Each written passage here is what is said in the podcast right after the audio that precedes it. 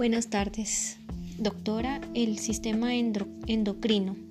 El sistema endocrino también se le llama o se le conoce como sistemas de glándulas de secreción interna, es decir, que es el conjunto de órganos y tejidos del organismo, el cual estos segregan un tipo de sustancias que se llaman hormonas.